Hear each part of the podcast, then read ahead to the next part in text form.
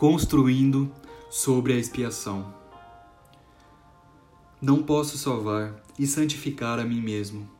Não posso fazer expiação pelo pecado. Não posso redimir o mundo.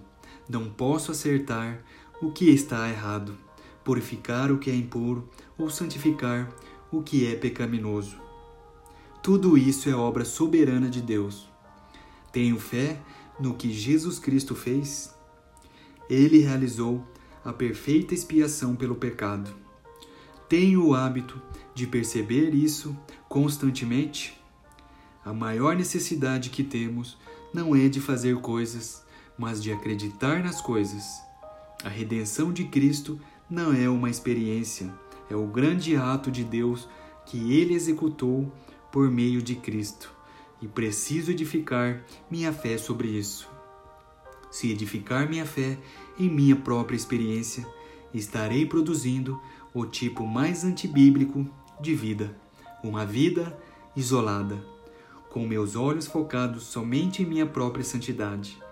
Tome cuidado com a santidade humana que não é fundamentada na expiação do Senhor. Não tem valor para nada mais, exceto para uma vida de isolamento. É inútil para Deus e incômoda para o homem. Meça cada tipo de experiência que você tem pelo próprio Senhor. Não podemos fazer nada que agrade a Deus, a menos que voluntariamente edifiquemos sobre a fundação da expiação pela cruz de Cristo. Devo demonstrar em minha vida a expiação e a presença de Jesus de forma despretensiosa, prática.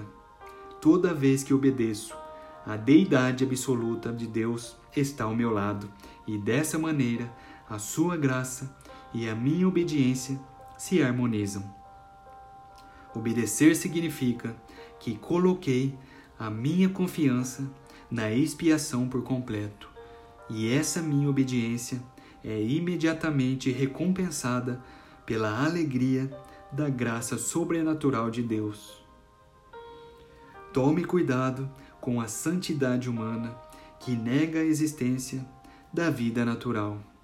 É uma fraude. Questione continuamente de que maneira a expiação está refletida nisto ou naquilo.